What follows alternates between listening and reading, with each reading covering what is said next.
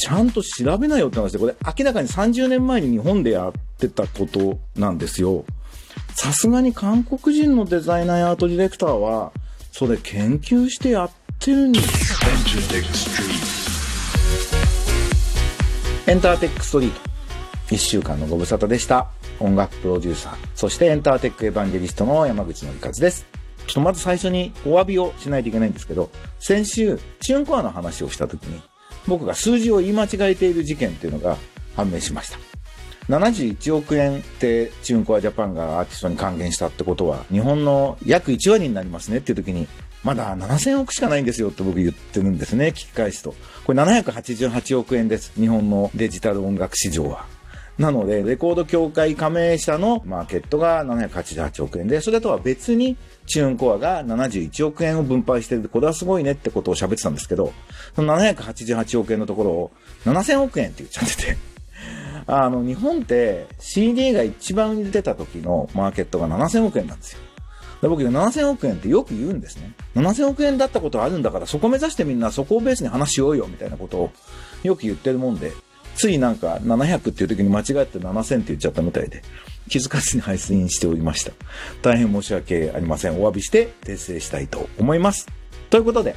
今とこれからのエンターテックのホットトピックスについて一緒に考えていくこのプログラム、最近のニュースを紹介しながら、僕なりの解説を加えていきたいと思います。短い時間ですが、どうぞお付き合いください。えっ、ー、と、まずですね、東洋経済でちょっと変な記事があったんで、これはちょっと指摘しなくちゃいけないなと思いました。世界に逆行、音楽 CD が売れる K-POP の驚く進化。人気の BTS ブラックピンクも含めて見られる方向性っていうタイトルで、インターネット先進国の韓国では今から18年前の2003年、世界でもかなり早く音楽配信の売り上げが音楽ソフトの売り上げを上回っていた。しかも世界各国で音楽ソフトの売り上げが軒並み下がっているのに反対に韓国では珍しく伸びているのだった。なぜ韓国では CD が今でも売れているのだろうか。K-POP の現地クリエイターへの取材をもとに、クリエイティブの観点から紐解いた。K-POP はなぜ世界を熱くするのかから抜粋、再構成して紹介するっていう内容なんですけど、僕この本は読んでないんですけど、あの、新大久保であった K-POP グループの多彩な形状の CD に完全にビビッときて、そこからのめり込むようにデザイナーやアートディレクターを調べるようになった。単にデザインがかっこよかったからというのもあるが、様々なタイトル通りにだんだん錆びていく鉄の式とか、三角形の CD とか、30センチ四方の巨大な CD など、日本ではまず見たことがないようなパッケージに、韓国人クリエイターのデザインに対する探求心が見事に詰め込まれていたって書いたんですけど、これ、ちゃんと調べなよって話で、これ明らかに30年前に日本でやってたことなんですよ。さすがに韓国人のデザイナーやアートディレクターは、それ研究してやってるんじゃないですかね。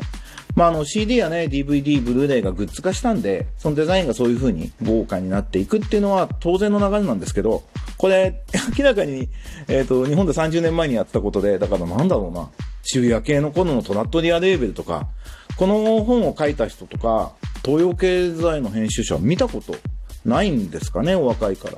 これ完全に悲劇の引きた虫だなと。何言ってんねんって思いました。で、もともと K-POP って日韓合作で SM エンターテインメントが日本で ABEX などと一緒に始めてったものなんですよね。それなのに、もうとっとと日本を乗り越えて、今やアメリカを飛ぶ鳥落とし勢になってるってことにすごく学ばなきゃいけないこと、日本人が反省しなきゃいけない要素は山ほど含まれてるんですけど、ただ事実認識をちゃんとしないと、日本から始まったこととか日本のやり方をすごく上手にグローバルにアレンジしていったっていうのが K-POP の素晴らしさだと思うので、こういうトンチンカンな、こうただ好きだからってひいきの引き倒しみたいに K-POP で礼賛しても、なんか何の意味もないんじゃないかなと。ひでえ記事だなというふうに思いました。これちょっとノートに具体的にまとめて書こうと思うので、そちらもぜひご覧ください。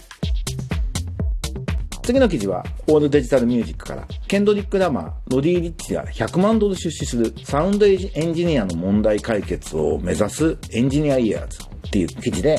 えー、スキルのあるミキシングエンジニアと楽曲を制作したいアーティストやレーベルとをマッチングさせ、楽曲制作プロセスを効率化する音楽制作者専用のプラットフォーム、 EngineEars が100万ドルの資金を調達しましたと。出資者には多くのヒップホップアーティストやプロデューサーが名を連ねています。っていう記事なんですけど、これ素晴らしいですね。あの、日本でもこういうサービスやりたいですね。日本人のレコーディングエンジニアって国際水準で見て非常にレベル高いんですよ。ただ、その、職人気質が、あの、いいところは職人なところで、悪いところは職人なところなんですよね。なんで、なかなかエンジニアがプロデューサーになっていくっていうパターンが日本だとまだまだすごく少なくて、プロフェッショナルスタジオを使わない制作が増えてきたんで、日本のレコーディングエンジニアのスキルっていうのが、まあちょっと宝の持ち腐れ感あるなと。で、僕も7、8年前から言ってるんですけど、多分日本人のレコーディングエンジニアって、こうある種宮大工みたいなね、特別な建物を作る職人としては残っていくと思うんですけど、できればね、普通のポップス作るのに、日本のレコーディングエンジニアのスキルやセンスを活かしていった方が絶対 J-POP のレベル上がるんで、なんかそうやりたいなと。僕はコーライティングのデモに、エンジニア出自の人が参加して、作曲クレジットにも名前を入れつつ、で、あのミックスの仕事を取っていくみたいな若いエンジニアがもっともっと増えていくといいなというふうに思ってるんですけど、まあこういうアプローチもすごく大事だなと思います。レコーディングエンジニアの知り合いがいたり、これを聞いてるレコーディングエンジニアの方は、結局今個人へのパワーシフトが起きているんで、クライアントはもうレコード会社じゃなくなってるわけですよ。ミュージシャンと一緒にエンジニアは音楽を作る時代が来ています。なんでその認識でどんどんこういう曲作ろうっていうところから、曲作りのコンセプトのところから、まずしプロデュースワークのところにエンジニアが自分のセンスとかスキルを活かして入っていくっていうことを意識してもらうといいなと思いますし、なんかこの手のサービスやりたいですね。あの、やりたいと思っている起業家いたら、僕多分結構付加価値つけられるし、多分資金調達とかもお手伝いできると思うんで、ぜひご連絡をいただきたいと思います。エンジニアーズジャパン版をぜひやりましょう。という話でした。続いては、テッククランチジャパンカーなんですけど、Apple Watch に検知した手の動きで操作するアシティブタッチ機能が追加っていうニュースです。これ、ちょっと楽しみですね。Apple Watch の小さな画面を正確にタップすることには、ある種の根本的な難しさがある。障害のある人には純粋に不可能な場合もある。その対策として、Apple は手のジェスチャーを検出してカーソルを制御し、画面の操作を行うことができるアセシティブタッチという新モードを導入すると発表した。この機能は Apple の商品群におけるアクセシビリティに重点を置いた改良の一環として発表されたが、中でも Apple Watch のアセシティブタッチはユーザー層全体に大評判となる可能性が高いと思われると。Apple Watch に内蔵されたジャイロスポークと加速度センサー、そして心拍センターのデータを利用して手首と手の位置を推定すると。で、ピースサインやメロイックサインの区別はまだできないものの、ピンチ、人差し指と親指を接触させるとか、ゆるく拳を握るを検知して、基本的な次へとか確認の操作を行うことができると。例えば、電話がかかってきた時に、拳を握りしめればすぐに受けることができるってことなんですね。これ、ちょっと未来感あっていいですね。で、こういう、こう、なんていうのユーザー体験のアップデートは、まあ、アップはね、世界で一番上手な会社なんで、これは真骨頂って感じで期待したいなと思います。多分、ウェアラブルってこういう使い方ができるようになって本格的に普及していくんだろうなというふうに思いますので、手の動きでいろんなことを操作する。っていう時代が来るんだなと思うし、楽しみにしたいと思います。なんかね、改めてこの記事を読んで感じるのは、障害者と健常者って言葉がありますけど、障害者を基準にすることによって、健常者の体験自体もアップデートされていくっていうような。ってことは、どこからが障害者で、どこからが健常者が、テクノロジーによって、いい意味で曖昧になっていくっていう時代でもあるんだなと。その超人スポーツっていうね、僕の中の人たちがやっているテクノロジーで新しいスポーツ作っちゃおうっていうのも、要するにテクノロジーで拡張すると身体障害ってものがだいぶ減るよっていうことがそこには込められてて僕結構好きなんですけど、なんかそういう人類の未来みたいなことを感じさせるニュースでもあるなと思いました。Apple Watch の新しい操作方法には期待したいと思います。ということで、いかがでしたでしょうか？まあ、それにしてもね、禁止法の世の中になってもなんだかなという感じなんですが、なんかいろんな人が東京オリンピック自体みたいなことを言ってて、僕びっくりなんですけど、オリンピックやらなきゃダメだっていう前提、てか少なくとも日本から自体ってありえなくないですか？その国際政治にしても日本のブランディングしても、ね、コロナって今問題ではあると思いますけど、まあ、結局何が問題ってデジタル配線とかワクチン配線っていうね、日本の社会の仕組みとか行政の仕組みとかがちゃんとアップデートできてなかったから立ち遅れたねと。国民が我慢強いだけだと勝てないねっていう話だと思うんですよね。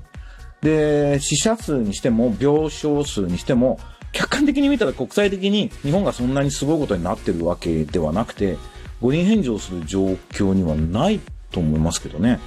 あの、やり方を考えると。で、外国人を入れ、の観光客は入れないって決めたのは、まあ一つの方法論だと思うんですけど、まあちょっとみんな気分に流されて、オリンピックやってる場合じゃないみたいに感情論で言うのは、偉い人が言ってるのはちょっとびっくりしました。僕は個人的にはそんなにオリンピックに思い入れなくて、去年の夏はあの、オリンピックを行われたら東京混むから海外に旅行行こうと思ってた人間ではあるんで、オリンピックに思い入れはないんですけど、やっぱ国際社会の中で日本の評価が下がることは極力やらないべきだということで言うと、でもちろんね、これからまだ海外の状況どうなるかわかんないんで、地球全体で見たときにオリンピックやれる状況じゃなくなる、選手団が派遣できない国が何十カ国も出てくるみたいな可能性がね、まだ残ってるんで、それで中止なり延期になるっていうのはやむを得ないと思うんですけど、日本の社会事情でオリンピック自体って、ありえないことを皆さんおっしゃるんだなと、すごいこの数週間びっくりしております。まあそんなことにもね、まあ、惑わされずに自分ができることを一つ一つやっていくしかないんだなと思いながら、在宅ワークを中心に頑張って仕事していこうと思います。ということで、エンターテックエヴァンジェリスト山口のりかずのエンターテックストリートでした。また来週お会いしましょう。バイバイ。